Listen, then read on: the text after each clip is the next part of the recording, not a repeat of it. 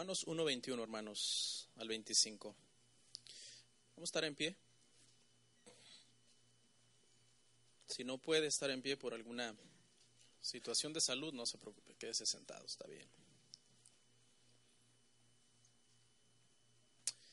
Bienvenidos, gusto verlos, hermanos, la casa de Dios.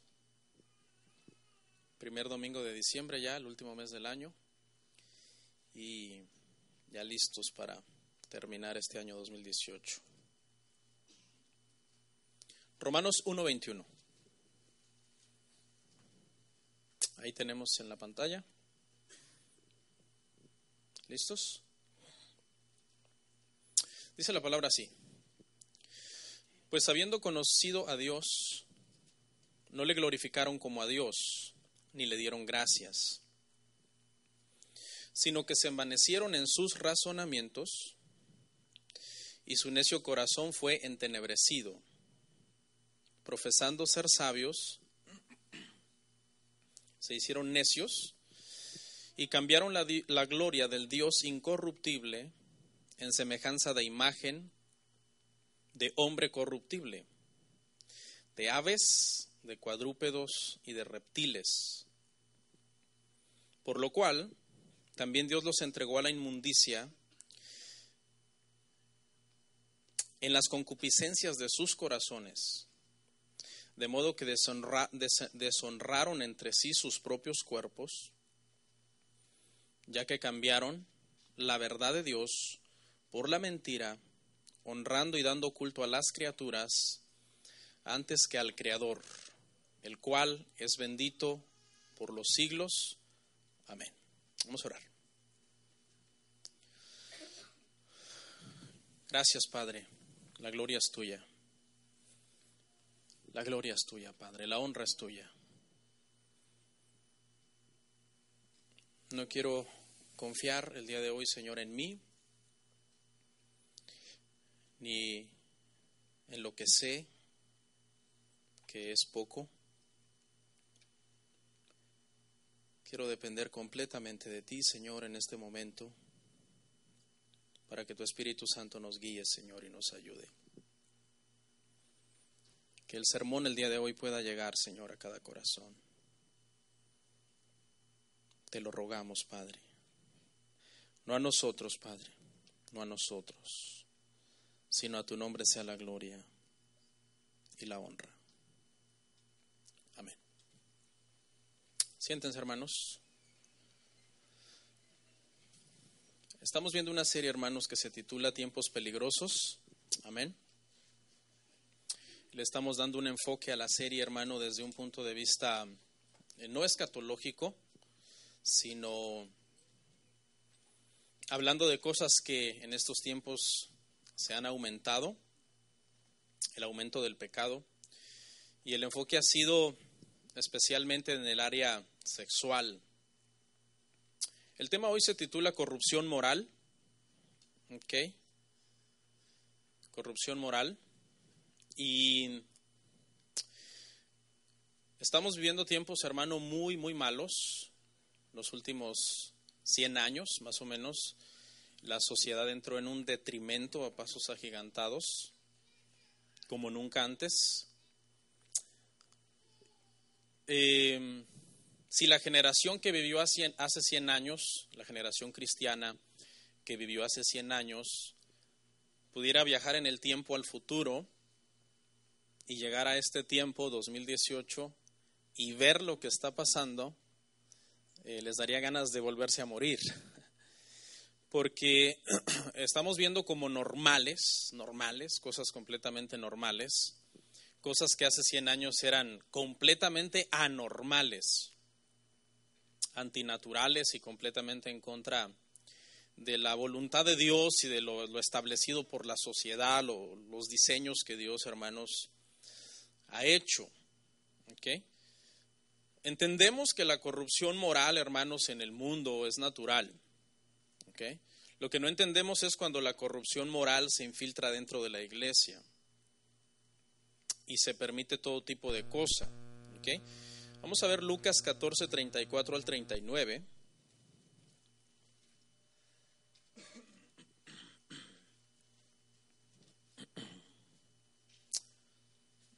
Porque nosotros, la iglesia, debemos de mantener el sabor espiritual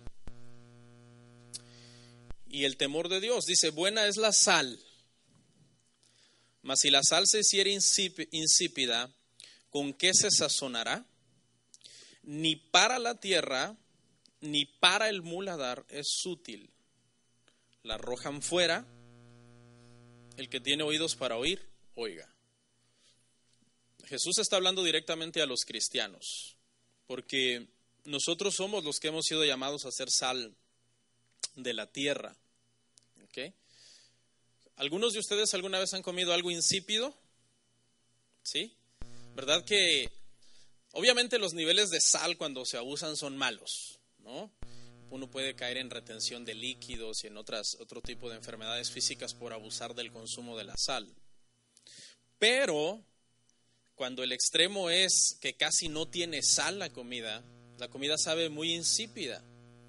Al menos a mí me gusta la comida con cierto tipo de, de sazón, que tenga cierto sabor. Y cuando como una comida que está insípida, no es de agrado a mi paladar. ¿Ok? Más o menos, hermano, cuando tú como cristiano no conservas el temor de Dios, no vives para su gloria, no haces cosas que sean para su gloria, sino que estás pensando más en ti, tú comienzas a perder, a perder el sabor y comienzas a ser desagradable como una comida insípida es desagradable, tú comienzas a ser desagradable también para Dios. No eres, no eres algo agradable, no, eres algo que cause placer. Dice Jesús que en aquellos entonces, cuando la sal perdía su sabor, no servía ya para nada, más que para ser echada afuera y ser pisoteada. Y hay una palabra aquí bien fuerte, porque Jesús cuando vino, hermanos, predicó un evangelio bien fuerte, no predicó un evangelio diluido. La palabra dice es que no sirve ni para el muladar. Y en el contexto, hermanos, es porque en aquel entonces, para poder producir algunos fertilizantes, la sal se mezclaba con algunos excrementos de algunos animales. No sé si algún, alguien, hizo eso alguna vez en su, en su pueblo, en mi rancho se acostumbraba a hacer eso. Se agarraba una cierta cantidad de sal, se mezclaba con ciertos excrementos de ciertos ganados y se aplicaba en los tallos de los árboles frutales o en la milpa o en cualquier sembrado, en cualquier cosecha, y eso producía eh, una fertilidad y, una producción tremenda en, estos, ah, en estos, árboles o en estos ah, cultivos. Entonces, si nosotros vemos la connotación, hermanos, es dura, porque Jesús está diciendo que si tú no eres un buen cristiano, no sirves ni para ser mezclado, en este caso no vamos a usar la palabra excremento porque es muy fuerte, ya la usé, pero en otras palabras Jesús está diciendo no sirves ni para, ni para nada, ¿ok? No sirves para nada. La iglesia debe de conservar su sabor, espiritualmente hablando. Aunque nos odien, aunque nos critiquen, aunque no nos quieran, aunque nos señalen, Vamos a ser señalados por otras iglesias, vamos a ser señalados por la gente del mundo, pero la iglesia debe conservar su sabor espiritual. Y para eso debemos vivir en una santificación que Dios demanda de nosotros.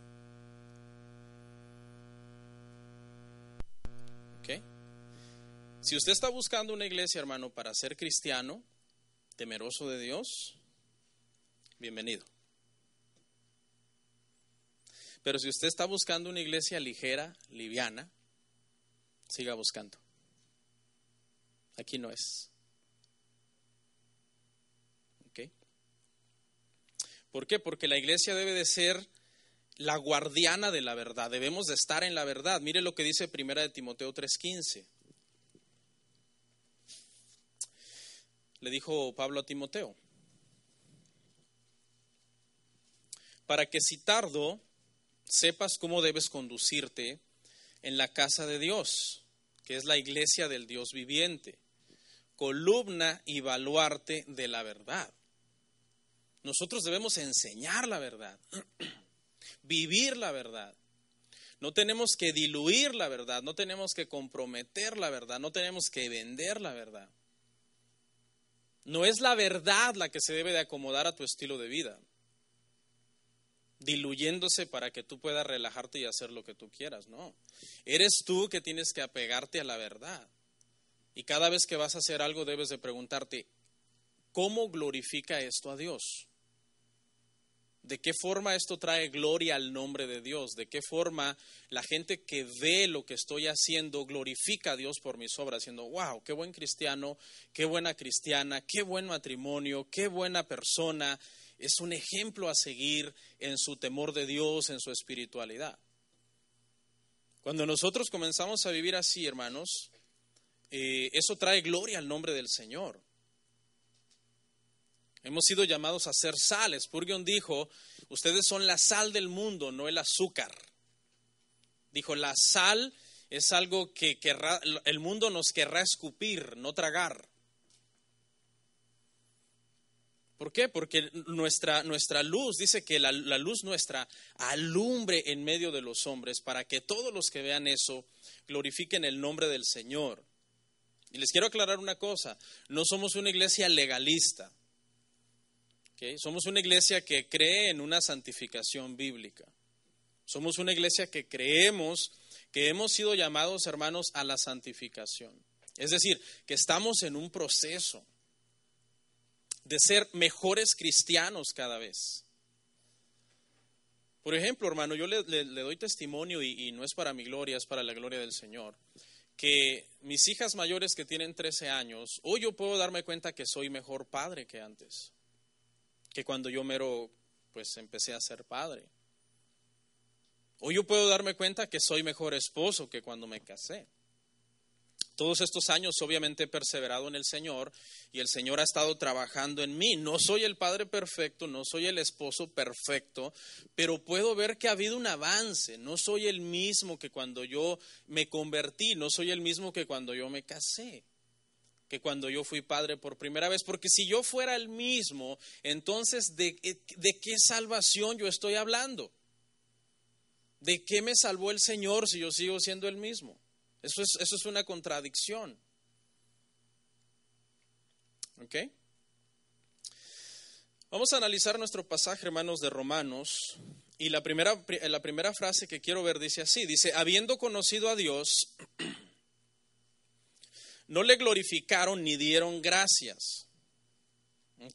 Esta parte de Romanos, hermano, quiere decir que nosotros los seres humanos nacemos ya instintivamente sabiendo que hay un Dios, sabiendo que hay un creador.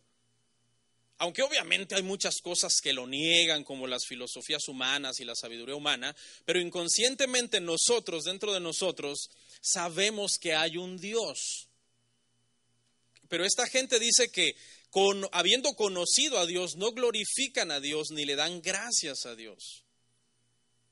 O sea, la gente de alguna forma, porque se quiere corromper moralmente, porque quiere ir detrás del pecado, detrás de la carne, detrás, de los placeres de la carne, prefieren callar esa voz interna que les dice que hay un Dios y prefieren de una forma altiva y orgullosa y soberbia decir, ¿sabes qué? Dios no existe. Dios eh, es un invento, es un, es un mito. Dice que esta gente conoció a Dios. ¿No será que, que tú eres uno de esos que conoció a Dios? Y que tu vida está tan tibia, tan fría, que no sirves ni para el muladar.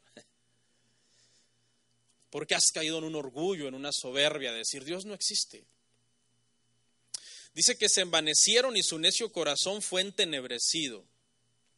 La gente que reniega de Dios, hermanos, o la gente que niega a Dios, eh, son personas que son entregadas a sus pasiones, porque dice que su corazón es entenebrecido, o sea, ya no hay luz, ya no hay una luz del Evangelio en el corazón de esas personas. Y esta es la gente, hermano, que se desenfrena y se va detrás de toda pasión prohibida, porque desde su punto de vista dice, Dios no existe. Dios no está ahí, no hay un Dios. Profesando ser sabios, se hicieron necios. Esto es muy común, hermano, en, en los hijos. Cuando los hijos entran a una cierta edad en que quieren rebelarse y se comienzan a creer muy sabios como para creer en Dios, muy inteligentes como para ir a la iglesia. No todos, pero muchos jovencitos caen en esta rebeldía. Ahora, yo entiendo cuando los hijos son adultos. Yo entiendo eso. Lo que no entiendo es cuando los hijos son, eh, son menores de edad. Mire esa lámina ahí. Ya no me hablen de la iglesia. Una niña como de 12, 13 años. Yo tengo una pregunta, hermanos. Una niña de 12, 13 años, un niño de 12, 13 años. ¿En qué momento un padre o una madre cristiana que se supone que son temerosos de Dios pierden el control de esos puertos, hermano?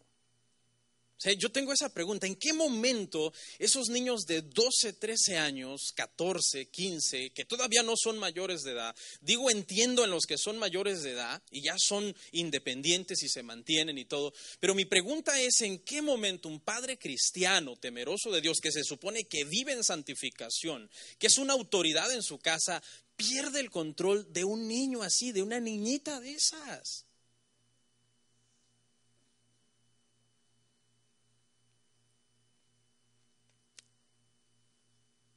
Precisamente porque vivimos en una sociedad malvada, vivimos en una sociedad llena de, malicia y los hijos cuando comienzan a crear su propia personalidad y entran por allá a los 12, 13 años, empiezan a querer cuestionar a los padres y a querer rebelarse contra los padres. Entonces mi pregunta, hermano, para ti o hermana, que, eres gobernado por, por, niños menores de edad, entiendo si tus hijos son mayores, 18, 21, son mayores de edad, entiendo, hay una libertad que ellos ya de alguna forma se han ganado porque son independientes y son adultos y tienen su propia vida. Pero mi pregunta en qué momento, y es que no puedo quitar el dedo del renglón, porque es que a mí me impresiona que un padre cristiano pierda el control de sus hijos menores de edad. Y que sus hijos comiencen a decir, yo ya no creo en Dios, aunque desde bebés hayan sido llevados a la iglesia. Desde bebés ellos nunca, nunca han estado en otra cosa que, que no sea la iglesia. Le voy a hablar de tres cosas que te pueden llevar a perder el control de tus hijos. Y no estoy hablando de un control, hermano, dictador, no estoy hablando de un control donde tú eres un tirano que los tiene, hermano, eh, controlados de una forma eh, soberbia, no, estoy hablando de un control en donde tú los guías porque en tu sabiduría tú sabes lo que es mejor para ellos y tú eres muy responsable y quieres preparar a tus hijos para el día que sean independientes, para el día que sean mayores. Entonces tú ejerces ese control sobre ellos mientras ellos todavía son pequeños, no han llegado a su mayoría de edad, porque tú sabes que a ellos les hace falta mucha madurez. Número uno, una de las razones por las que los padres pueden perder el control de sus hijos es porque les dejan de enseñar la palabra de Dios. ¿Ok? Si tú les dejas de enseñar la palabra de Dios a tus hijos, si ellos ven que tú no la lees, si ellos ven que tú no meditas en ella, ellos automáticamente van a interpretar que la Biblia no es importante, que la Biblia, que la palabra de Dios no es algo que ellos necesiten, porque te ven a ti ignorarla, te ven a ti que, ni siquiera la tomas unos minutos para leerla. Religiosamente les dices y les hablas de un cristianismo que tú no vives.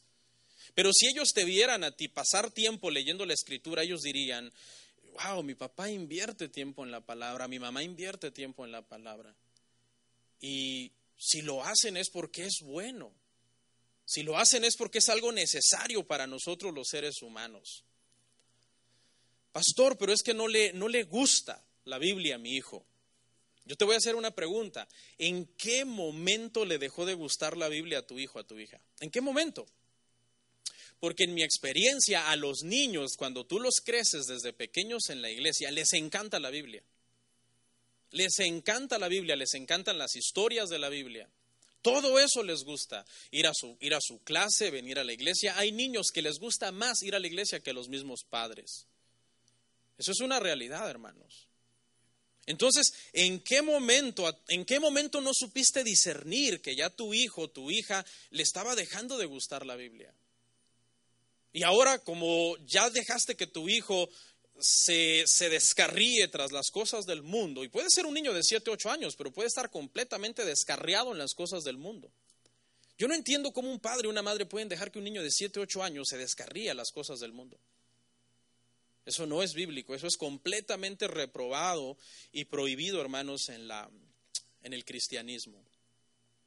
¿En qué momento descuidaste su corazón de ese pequeño niño que tenía 6, 5 años y te decía por las noches, papi, mami, ¿me puedes leer la Biblia? Nuestros hijos les encanta que les leamos la Biblia.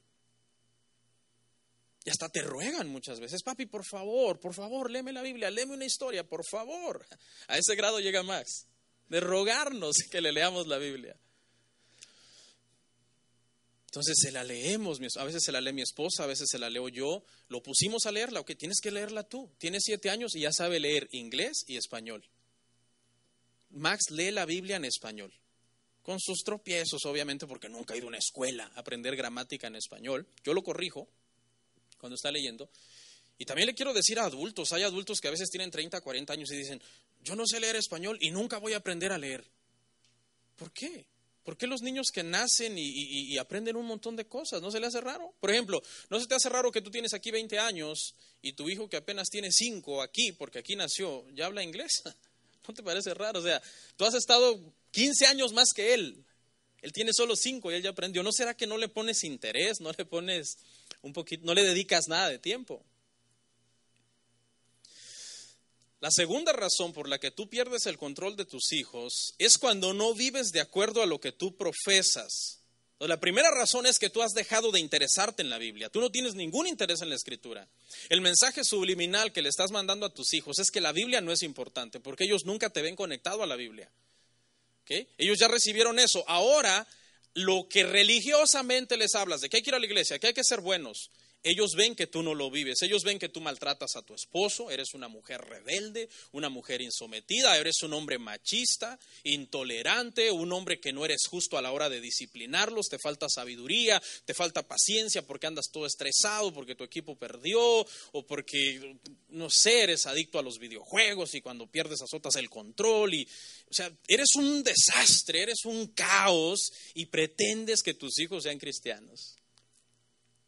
Yo te voy a hacer una pregunta. Si tú no eres un buen cristiano, ¿cómo le puedes exigir a tus hijos que sean cristianos? No tienes, no tienes el valor moral de decirles que sean buenos cristianos. Mire lo que dice Romanos 2.21. Y le quise dar un enfoque, hermano, a, a este pasaje de Romanos que estamos analizando en la cuestión de los padres y los hijos. Tú pues que enseñas a otro, ¿no te enseñas a ti mismo? Tú que predicas que no se ha de hurtar, ¿hurtas? ahí está el detalle, hermano. Muchos jovencitos a mí me han dicho, yo no quiero venir a la iglesia allá. ¿Por qué? En mi casa es un caos. Mis padres aquí en, en la iglesia parecen santos, pero en la casa son unos paganos. Hay padres que fuman de escondidas, hay madres que pasan viendo novelas todos los días, en el chisme, en el teléfono todo el día, perdiendo el tiempo en, cosas completamente inútiles que no te llevan a ningún lado. Para colmo, el matrimonio es un caos, los pleitos están a la orden del día. Matrimonios que tienen 20, 25 años casados siguen peleándose por las mismas tonterías que se pelearon el primer año de casados. No hay madurez, no hay humildad, no hay temor, no hay nada. Pero tú le quieres decir a tus hijos que sean buenos cristianos. ¿Qué te van a decir tus hijos? Te van a regañar. Te van a corregir. ¿Qué hablas, papá? Cállate. Cállate, viejo. ¿Qué, qué? Y te van a mirar a los ojos y tú no vas a poder ni mirarlos a los ojos porque, eh, chamaco, te digo que, que me obedezcas. Cállate, papá. Y que con la mirada así, penetrante a tus ojos. ¿Tú qué? ¿Y tú qué, papá? Mira cómo le hablas a mi mamá. O mira lo que haces, mira, tu vida es un desorden. ¿Tú cuándo lees la Biblia? ¿Tú cuándo eh, buscas de Dios? Dice un dicho, hermanos, que algunas veces los hijos son el reflejo de los padres. No es una ley, pero este dicho tiene bastante sabiduría, porque nosotros le transmitimos a nuestros hijos. Si a ti no te gusta trabajar, lo más probable es que tengas un hijo perezoso. Si a ti no te gusta estudiar, progresar, salir adelante, lo más seguro es que tengas un hijo así también. Un hijo que lo único que piensa es en perder el tiempo en cosas inútiles. Si en tu familia no hay orden, lo más seguro es que tus hijos también sean un desorden. La tercera razón, mire hermanos, de por qué se pierde el control, dijimos que es porque no les enseñas la palabra, no vives lo que, lo que profesas. Y la tercera es que no los disciplinas ni los amonestas. Vamos a ir a Efesios 6.4.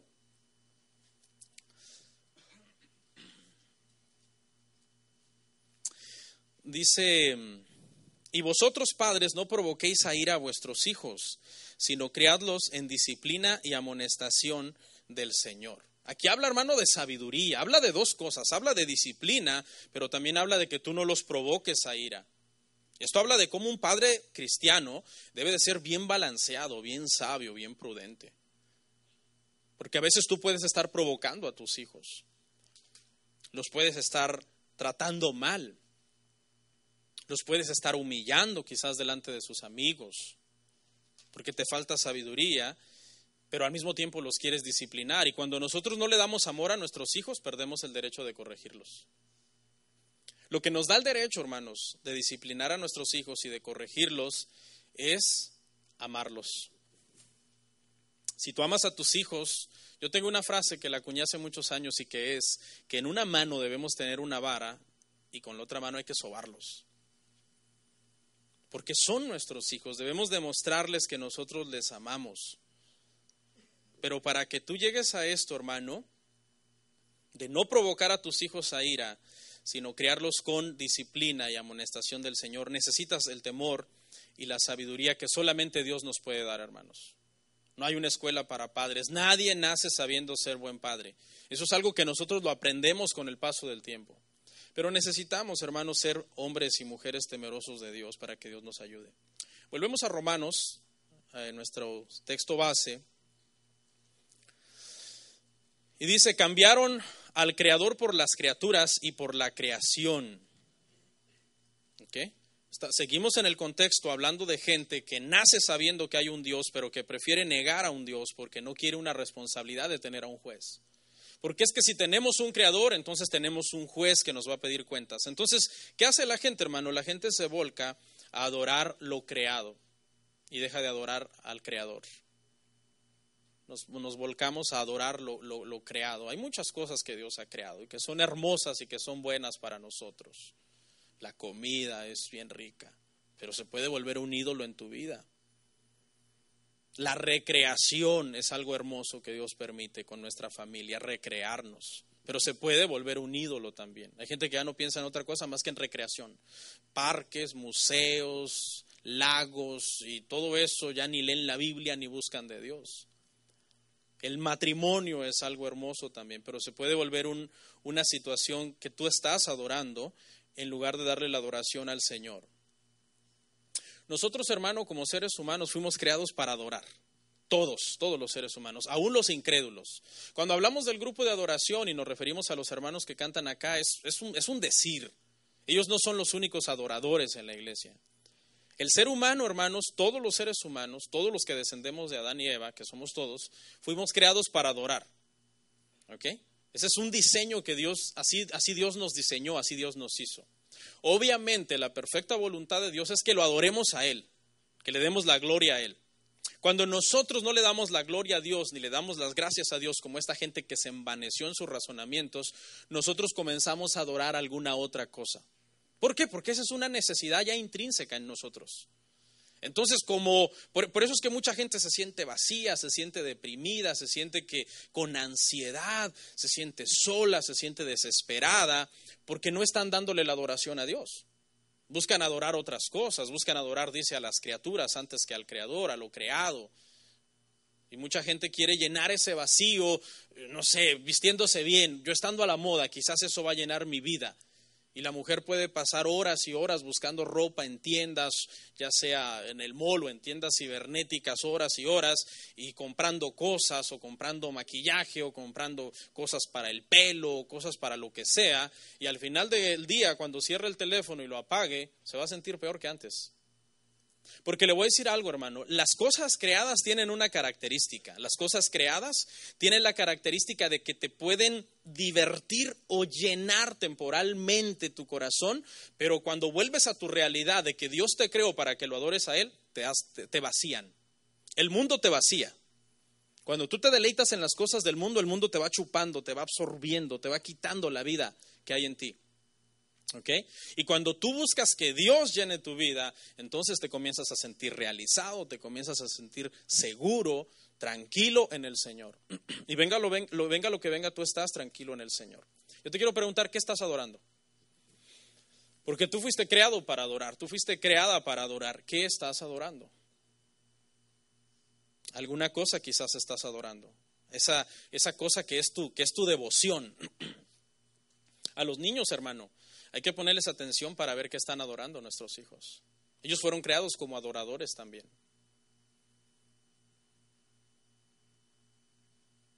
Quizás los eh, tutoriales de maquillaje. Por ahí me enteré que hay niñitas, hermano, que pasan horas viendo tutoriales de maquillaje. Horas y horas y horas y supuestamente son cristianas. Me refiero a niñitas menores de edad, niñitas de 13, 14 años. Ya hoy todas las jovencitas de 13, 14 años se la dan de grandes maquillistas.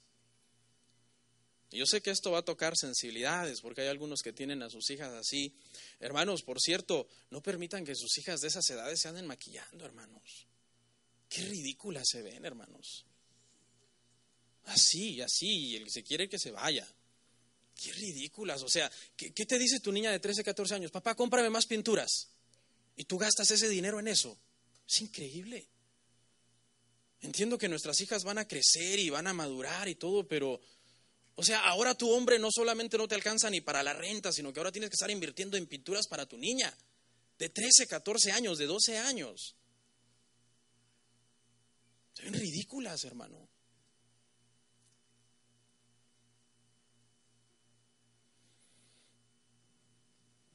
O quizás los videojuegos, quizás nuestros hijos están adorando los videojuegos. Yo permito a mis hijos que jueguen videojuegos, pero yo les digo, es de tal tiempo a tal tiempo. Y se acabó. Y cuando digo me lo das, es me lo das. Mire eso.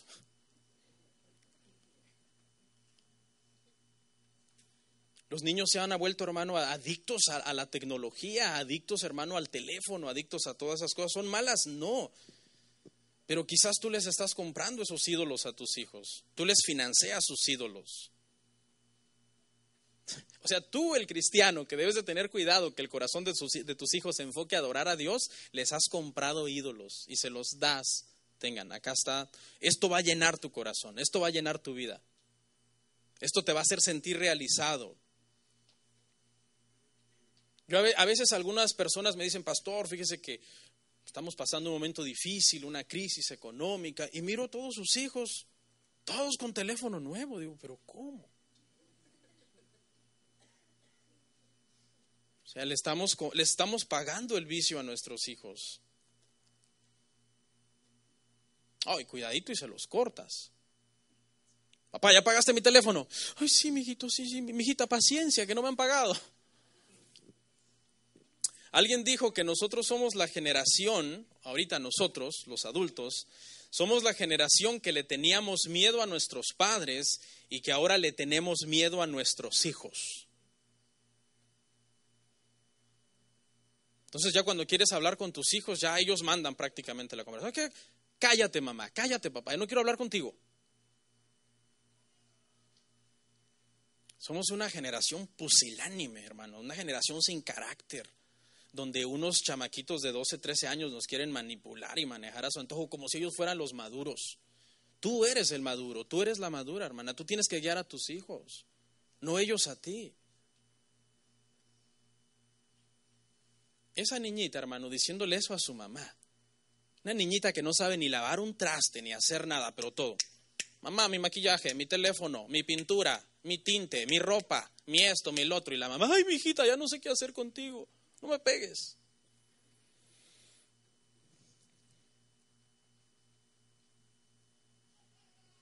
Dice, volvemos a Romanos, dice, Dios los entregó a la inmundicia y la maldad de sus corazones. De Dios nadie se burla, jóvenes.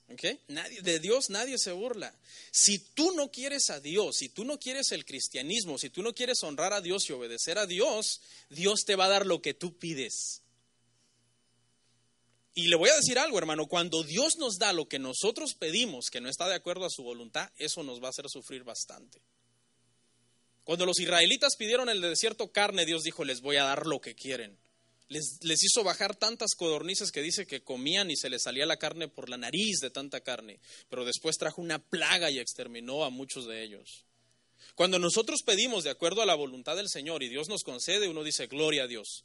Pero cuando nosotros pedimos y no es de acuerdo a su voluntad, Dios nos puede dar eso que no está de acuerdo a su voluntad para traer destrucción. Por eso dice acá que los entrega a inmundicia y a la maldad de sus corazones.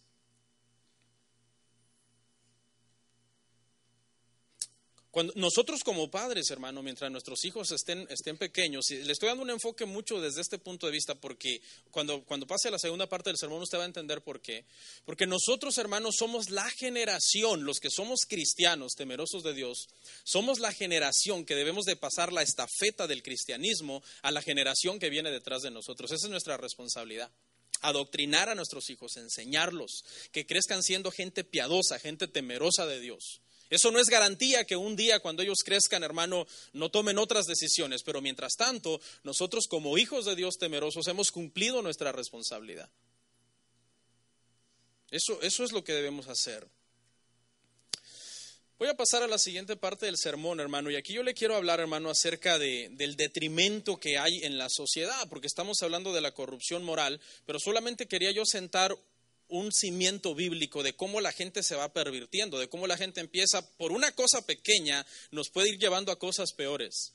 La gente empieza por decir, no, pues no demos gloria a Dios ni gracias a Dios. Entonces la gente viene aquí indiferente, orgullosa, altiva, Dios no existe, ya ni me siento bien acá. Una actitud, hermano, de altivez, por ahí empieza. Luego comienzan, hermano, a maquinar en su mente el, pecado. No, pues mejor me voy con mis amigos allá a los bailes, a las drogas, al, alcohol, al homosexualismo, al lesbianismo, a pervertirme. Y cuando dicen eso, dice que Dios se lo concede. Ten, ¿esto quieres? Ten. Los entrega, dice, a un corazón entenebrecido. ¿Quieres probar? Va. Y Dios los entrega. Y va a un detrimento de mal en peor. De mal en peor. Y en el cristianismo no debe suceder así, hermanos. En el mundo está bien, pero en la iglesia no debe suceder así. Nuestros hijos crecen y un día siendo adultos quieren tomar sus decisiones, está bien. Pero mientras son pequeños, hermano, quien manda en casa eres tú, hombre. Y quien manda en casa eres tú, mujer. Y mujer, sobre todo, explícale a tus hijos que sobre ti manda tu marido. Porque las mujeres feministas que quieren gobernar y mangonear a sus maridos producen familias disfuncionales y matrimonios disfuncionales. Esas mujeres que quieren a fuerza tener la última palabra y dirigir a los maridos están en contra de la voluntad de Dios y son unas rebeldes. Mire, le voy a hablar un poco acerca del detrimento de la sociedad, hermano. De acuerdo a los expertos, los que analizan eh, la corrupción moral en el mundo, dicen que hay un patrón, hermano, de cómo la corrupción trabaja, la corrupción moral. Hay un patrón y ese patrón es que la corrupción primero comienza en Europa. ¿Ok? Primero en Europa se destapan las cosas, ¿no? A empezar a hacer cosas que, que pues como es una civilización más antigua, ¿verdad? Hablando en, cuestión de, América, porque obviamente Asia y África son continentes un poco más antiguos que, que Europa, pero Europa es muy moderno, es un continente muy liberal, entonces la corrupción comienza en Europa, de Europa la adopta Estados Unidos, va adoptando las modas de Europa y luego, como Estados Unidos es el país más cool del mundo, esta, todas esas modas o, el libertinaje lo adopta Latinoamérica. Entonces hay un patrón, nacen las cosas en Europa, Estados Unidos las copia y luego Latinoamérica completa las copia. Esto no era así sino hasta hace pocos años, hermano. Estamos hablando menos de un siglo.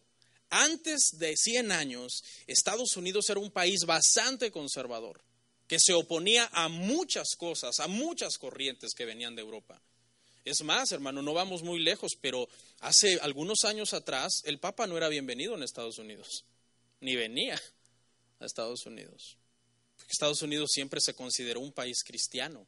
Papa no era bienvenido acá, no tenía nada que venir. ¿Sí?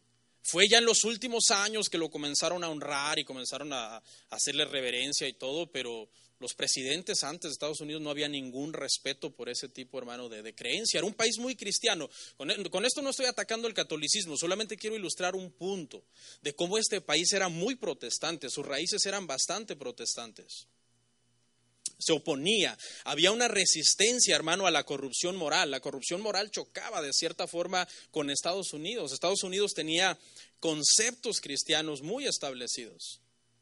Pero fue a raíz, hermano, del año 1960 que la corrupción se comenzó a dejar venir ya a pasos más agigantados en este país.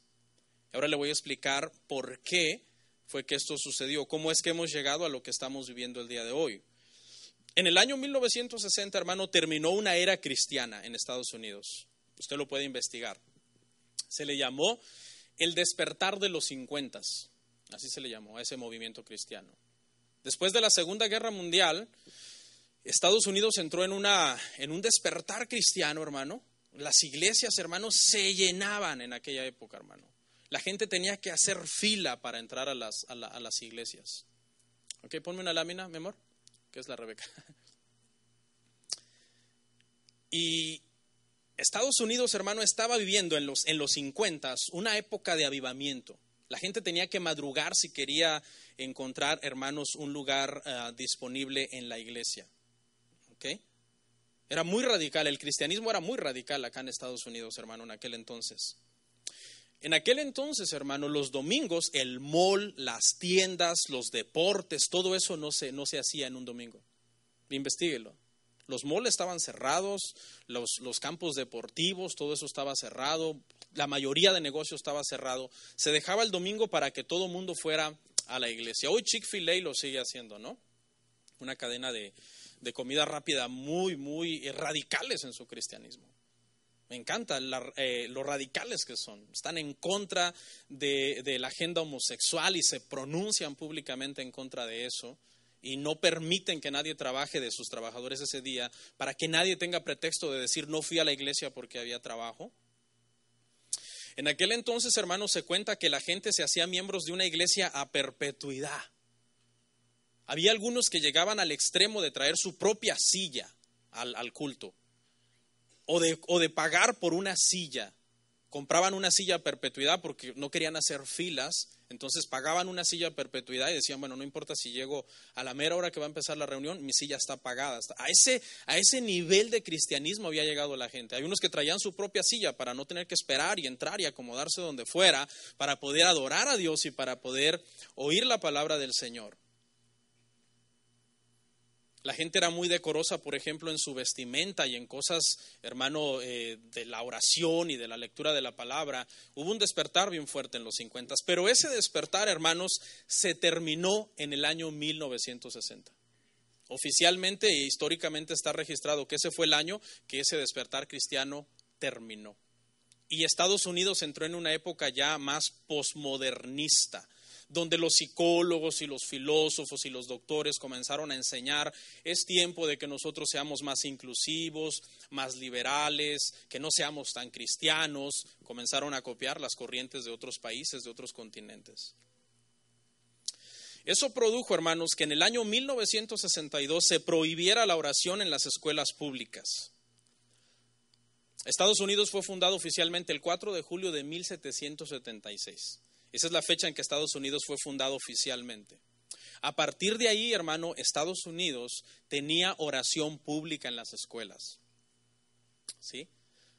Es decir, los maestros y las maestras oraban con los niños antes de empezar la clase y después de terminar la clase. Bueno, en el 62 se prohíbe no más oración en las escuelas públicas. Fíjese cómo una cosa lleva a otra, ¿eh? Termina una época del despertar cristiano en los sesentas y dos años más tarde la sociedad empieza a aflojar la marcha en cuanto al cristianismo y a lo radical de ser cristiano. 1963, un año después de que se prohibió la oración, se prohibió la lectura de la Biblia en las escuelas públicas. Porque en las escuelas públicas en aquel entonces, hermano, todavía los maestros y las maestras les enseñaban la Biblia y, ¿sabe qué le enseñaban? La historia de la creación a los niños. No la, no la teoría de la evolución, sino la historia de la creación.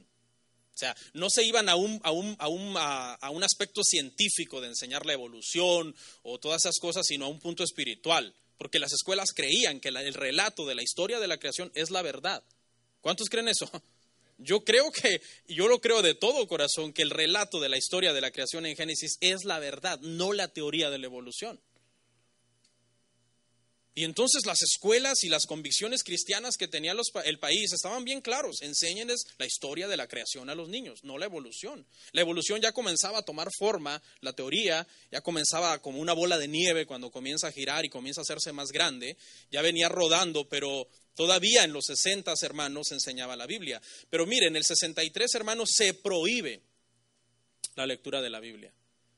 ¿Ve? Vamos en un detrimento social. Acaba un despertar cristiano, se prohíbe la oración, se prohíbe la lectura de la Biblia.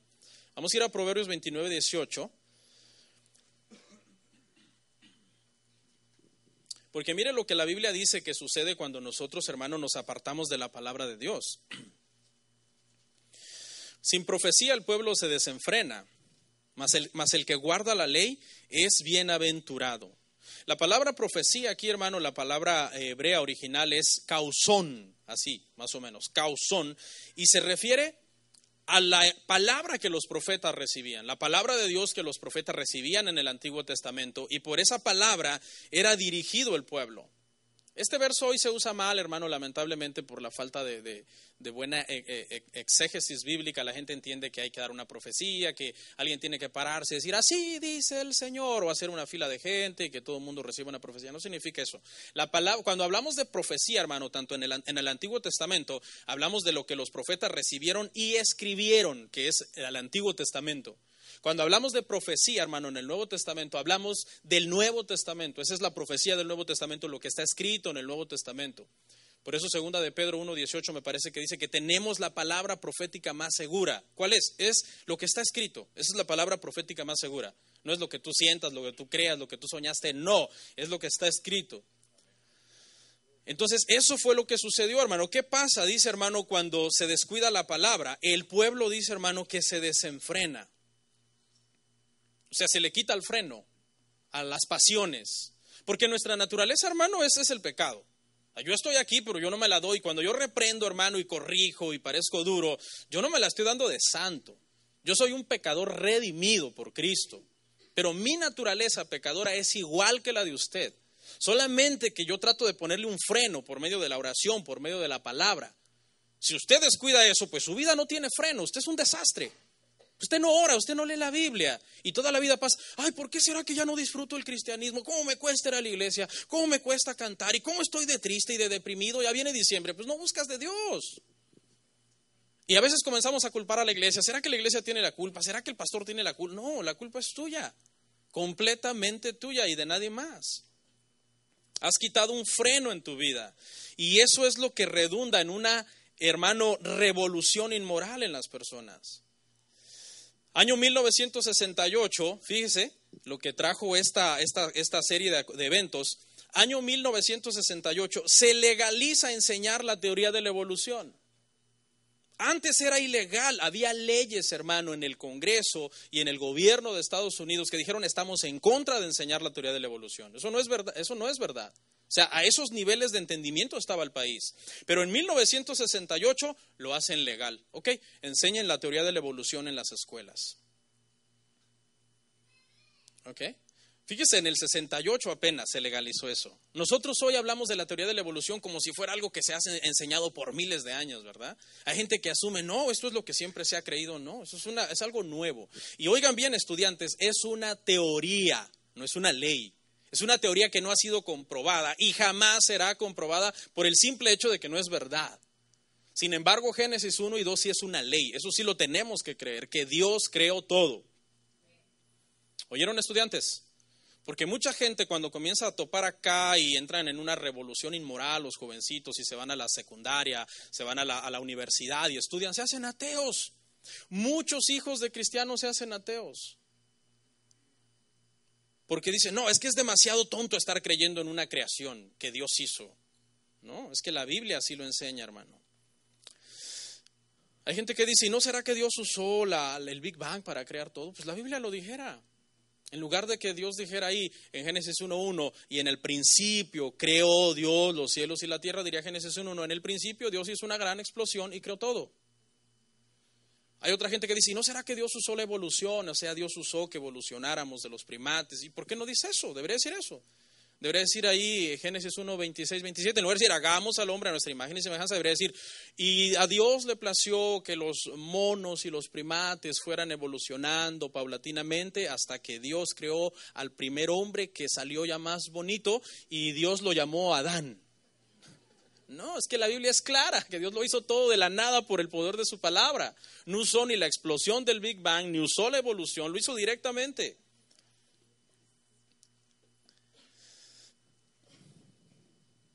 El hombre, hermanos, se volvió científicamente más inteligente, pero moralmente más corrompido.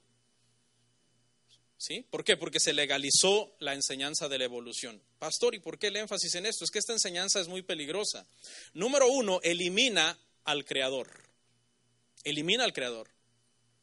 en las escuelas se le enseñaba a la gente, hay un creador, hay que leer su palabra, hay que orarle, hay que pedirle, hay que hablar con él. Ahora la teoría de la evolución dice, no, no hay un creador. Todos somos causa de la evolución de una serie de eventos que casualmente dio origen a nosotros. Le quita el propósito al hombre. La teoría de la evolución te dice que tú eres una obra de la casualidad, que no vienes de ningún lado, no vas a ningún lado, eres una masa de células a la deriva, sin propósito alguno, y eso es lo que empezó a traer la, el libertinaje. La gente comenzó a pensar, bueno, no hay un Dios, si no hay un Dios, no hay un creador. Si no hay un creador, no hay un juez. Por lo tanto, no voy a dar cuentas a nadie y puedo hacer con mi vida lo que yo quiera. Pero es solo una teoría. Año 1972, hermanos, fíjense cómo vamos avanzando y las cosas se van poniendo peores. Se legalizan los anticonceptivos. ¿Ok? La época de 1972, la época, hermano, de los 70, se comenzó a promover campañas de, sexo de forma indiscriminada, ¿no? Es cuando surgen los hippies en los 70. ¿Alguien ha visto una, de esas películas de los hippies? Yo cuando era adolescente veía las películas de los hippies, pero mexicanos, no hippies americanos. Estaba César Costa y Alejandra... No, eh, ¿cómo se llama el papá de Alejandra Guzmán? Enrique Guzmán y todo, que era la época de, del amor y amor y paz y todo. Esta gente, hermano, comenzó a promover eso. Se comenzó a promover una promiscuidad sexual. La promiscuidad es tratar de tener la mayor parte, la mayor cantidad de parejas sexuales en tu vida. O sea, no importa con quién te tenga relaciones, ¿ok? De una forma indiscriminada. ¿Por qué? Porque dijeron, bueno, ya se legalizaron los preservativos, los anticonceptivos, ahora vamos a dar rienda suelta a nuestras pasiones, pero como los seres humanos estamos llenos, hermano, de pasiones, había momentos en que se les olvidaba usar los preservativos, usar los anticonceptivos. Comenzó muchísimas mujeres a salir embarazadas, muchísimos hombres comenzaron a enfermarse con enfermedades de transmisión sexual. Y entonces, como una cosa lleva a otra, en el año 1973, para arreglar este problema, se legaliza el aborto a petición.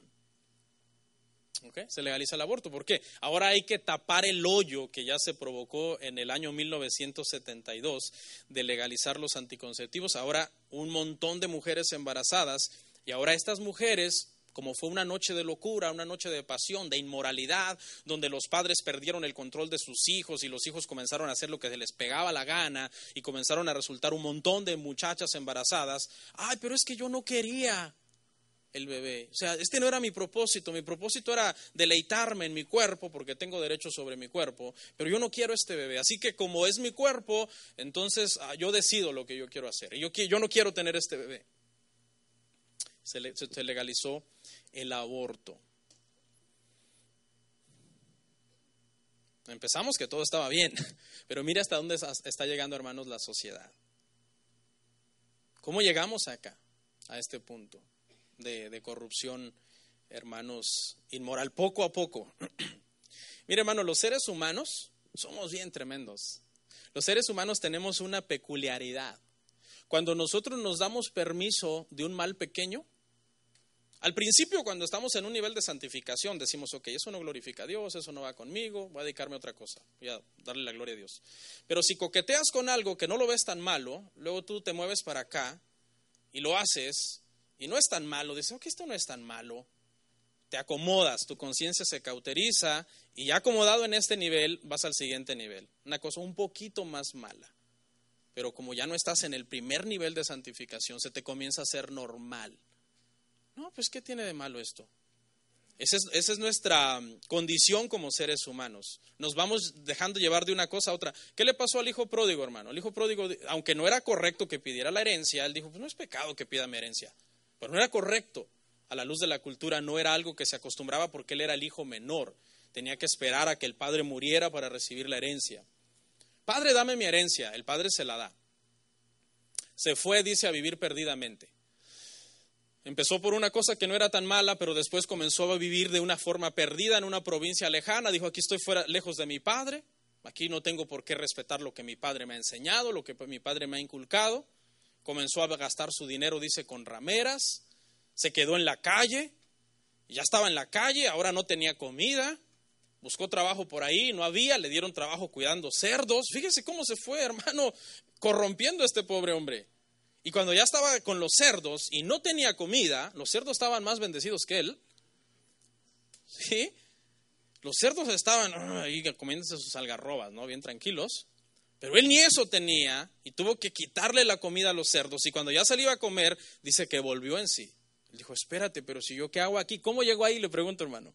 ¿Llegó de la noche a la mañana? No. Llegó en un proceso de ir haciendo cosas que no eran correctas, que no eran correctas, hasta que llegó a estar, hermano, en, un, en una posilga con cerdos. Así nos sucede a los seres humanos cuando nosotros, hermano, descuidamos nuestra vida espiritual. Y luego en el año 1981, hermano, se propaga el SIDA.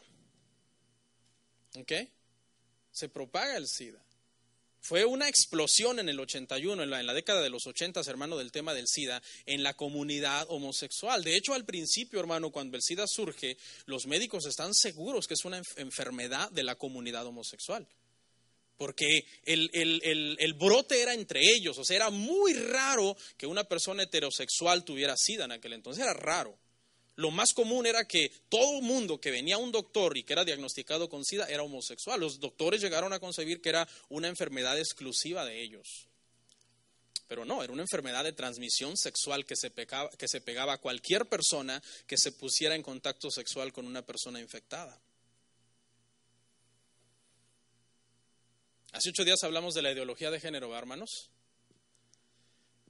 Y dijimos que eso es algo reprobable, que es algo asqueroso. La palabra abominación para decir un varón no se debe acostar con otro varón, ni una mujer se debe acostar con otra mujer. Es una palabra hebrea que significa que es algo asqueroso, reprobado por Dios, enfermo. ¿Sí? Bueno, ese sermón, hermano, quiero que sepa que Facebook me mandó una, una notita diciéndome que tengo que darle ok a una póliza de no discriminación. Así que quizás nos quiten la página. Porque ahorita no les hice caso, ¿no? Sino que sigo dándole. Hermano, qué feo es que recibas algo así. Es horrible, yo me sentí mal, yo digo, me están quitando mi, mi, expresión, no puedo decir nada contra esta comunidad eh, perversa que están en contra de la voluntad de Dios. Y aclaré hace ocho días que no es que odiemos a ningún homosexual ni a ninguna lesbiana, sino que simplemente es algo reprobado por Dios, que nosotros nunca debemos, hermano, decir, no, está bien. Que es algo que a Dios no le agrada, que va en contra del diseño de Dios. Hermano, el índice de, suicidio es altísimo en esas personas, altísimo. El, índice de homicidio, los crímenes pasionales en la comunidad sexual, hermano, es altísimo. Un día estaba yo viendo un debate de una persona que está en contra de la ideología de género y de otra persona que está promoviendo la ideología de género. Y el que estaba promoviendo la ideología de género dijo, ¿tú sabías que aquí en Perú en tal año mataron a ocho personas homosexuales por personas como tú que tienen speeches de odio? Y él le dijo, no, espérame, déjame corregirte. De las ocho personas homosexuales que mataron en el país el, año que tú estás mencionando, siete los mató su misma pareja homosexual en un crimen pasional. Y el otro fue un padre que mató a un homosexual porque encontró violando a su hijo. El índice de, de, suicidio, porque obviamente estas personas, en lugar de ponerse a cuentas con Dios y de cambiar, prefieren desbalagarse a la maldad, perdón, y hacer lo que ellos quieren con su vida. Y el índice de suicidio es altísimo.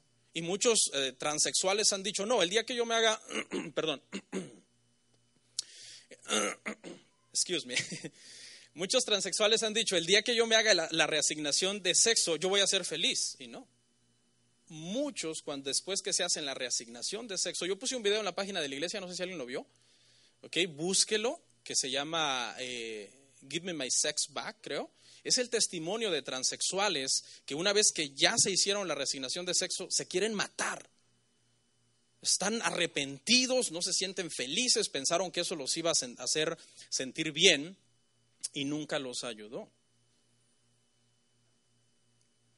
Y según datos, hermano, es la comunidad más promiscua que hay.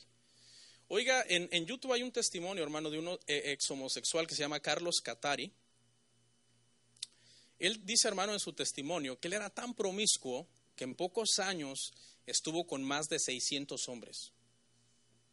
En pocos años, porque es un hombre joven. Es un hombre bastante joven. Porque estamos viviendo una revolución sexual, donde todo mundo quiere tener sexo con todo mundo, y eso está prohibido en la Biblia.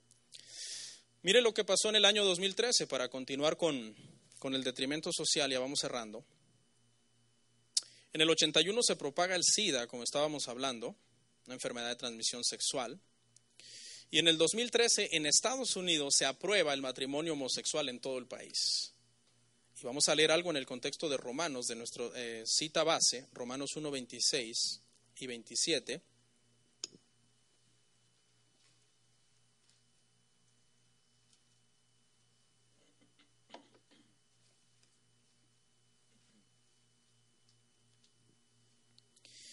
Por esto Dios los entregó a pasiones vergonzosas, pues aún sus mujeres cambiaron el uso natural por el que es contra naturaleza. Y de igual modo, también los hombres dejando el uso natural de la mujer, se encendieron en su lascivia unos con otros, cometiendo hechos vergonzosos hombres con hombres y recibiendo en sí mismos la retribución debida a su extravío. Estamos en el mismo contexto, ¿ok? de los primeros versos, que no los que conocieron a Dios, no glorificaron a Dios, no le dieron gracias a Dios, teniendo un corazón entenebrecido, Dios los entrega a pasiones vergonzosas. Y ahora vemos aquí ya a una comunidad, a esa misma gente, eh, volcada tras el homosexualismo y el lesbianismo. Pero me llamó la atención algo, hermano, que estos eran hombres heterosexuales y mujeres heterosexuales. Es decir, eran mujeres que les gustaban las mujeres y eran hombres que les gustaban los hombres. Perdón. Eran mujeres que les gustaban los hombres, perdón, corrijo, heterosexuales, y hombres que les gustaban las mujeres. Y mire lo que pasa. Esta gente heterosexual, como pidieron, pidieron corrupción, eso fue lo que ellos estaban deseando, Dios los entregó. Dijo, ¿eso quieres? Ok, ten y hombres heterosexuales comenzaron, comenzaron a volverse homosexuales. Y mujeres heterosexuales comenzaron, comenzaron a volverse lesbianas. Son fuertes estos versículos. O sea, entonces podemos llegar a la conclusión, hermano, que hay, hay dos tipos, por decirlo así, de homosexuales. Los que no quieren venir a Cristo para que Cristo los sane. Escuche. Y los que se alejan de Cristo diciendo yo no necesito a Cristo. Personas que siendo heterosexuales dice que mujeres dejan el uso natural de los hombres y los hombres dejan el uso natural de las mujeres. Y fueron entregados a una mente reprobada. Padres, cuidemos a nuestros hijos. Por eso es bien importante lo que estábamos hablando. Hablarles la palabra, modelarles la palabra, vivir lo que nosotros creemos corregirlos, amonestarlos, disciplinarlos. Tú ves una actitud en tu hija, una actitud en tu hijo. Jamás dobles el brazo, decir, no, mi hijita, mi hijito, pues fíjate que Dios así te hizo, afeminado O a ti, mijita, así Dios te hizo toda ahí que quiere ser hombre. No, con la palabra, no, hijo, eso no es la voluntad de Dios. La palabra dice, mira, vamos a Génesis y con amor le enseñas y lo corriges, tú eres un varón, Dios te hizo hombre y tú eres una mujer, Dios te hizo mujer. Eso es lo que nosotros debemos hacer con todos nuestros hijos, no empezar a ahorrar para hormonarlos y operarlos, como se está promoviendo la ideología de género. La ideología de género está promoviendo eso, que no hay que esperar a que lleguen a la mayoría de edad, sino que desde niños hay que sentirlos incluidos y, pagarles sus operaciones. La ideología de género, hermano, está luchando, escuche, para que esas operaciones y todas esas eh, hormonas salgan del bolsillo de la, de la comunidad. Sea, va a haber clínicas que cuando alguien quiera cambiarse de sexo, eh, la persona no tiene que pagar absolutamente nada, sino que va a ser pagado con los impuestos de todo el país. Bueno, terminemos. E, esta es mi conclusión, hermanos, a la que he llegado. Vimos, hermano, la corrupción de Estados Unidos, como todos los años vino ya sucediendo algo a raíz de que un despertar cristiano terminó en, el país. Ya vino, hermano, se dejó la oración, se dejó la palabra, se comenzó, hermano, a enseñar más ciencia. Y para concluir, quiero darles un consejo, hermanos, que esto que pasó a Estados Unidos no te pase a ti, porque le pasó a todo un país pero también te puede pasar a ti de una forma individual. Que tú, eh, para empezar, dejas ese deseo de honrar a Dios, de temer a Dios, de darle gloria a Dios, de darle gracias a Dios por todo. Te comienzas a olvidar de Dios. Comienzas a poner a Dios a un lado. Y comienzas a vivir un, un, religiosismo vano, bajo. Vienes el domingo aquí a sentarte y todo, pero no hay nada en ti, no hay, realmente no hay cristianismo en ti, ¿no? Al rato alguien te provoca allá afuera y explotas y te vas al Facebook, timadamente, que no sé qué, y eres un niño, una niña. O sea, es una pérdida de tiempo. Yo siempre he dicho que alguien que, profesa un cristianismo falso es una pérdida de tiempo. Gastando gasolina, levantando temprano para ir a la iglesia y no tiene ningún caso. Pero mira, hay cosas que si tú no te cuidas te pueden llevar a lo siguiente. Adulterio, te pueden llevar a la fornicación, te pueden llevar a la pornografía y son cosas que te pueden llevar hasta un divorcio, es algo que está muy fuerte ahorita. Puedes acabar en vicios, puedes acabar en drogas, puedes acabar en alcoholismo. Estoy hablando de gente, hermano, que realmente fingen un cristianismo, no estoy hablando de hijos de Dios. Los hijos de Dios anhelamos, hermano, la santificación y agradar al Señor. ¿Okay? Te pueden llevar al homosexualismo, te pueden llevar al, transexualismo, te pueden llevar al aborto, porque así es como trabaja el pecado. ¿Usted sabe qué hace un médico cuando a una persona se le descubre un, poquito de cáncer? Los médicos se alarman.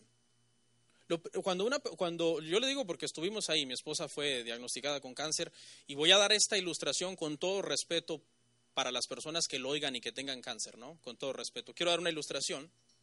Y es que cuando un médico, hermano, le descubre cáncer a una persona, el médico, hermano, se empieza a mover, como usted no tiene una idea, para cortar ese pedazo que tiene cáncer. Rapidito, o sea, ni siquiera te andan preguntando, ¿puedes venir tal día? No, que usted tiene que venir tal día. La vamos a operar, le vamos a quitar ese pedazo de carne porque tiene cáncer, ese pedazo. Vamos a quitarlo antes de qué?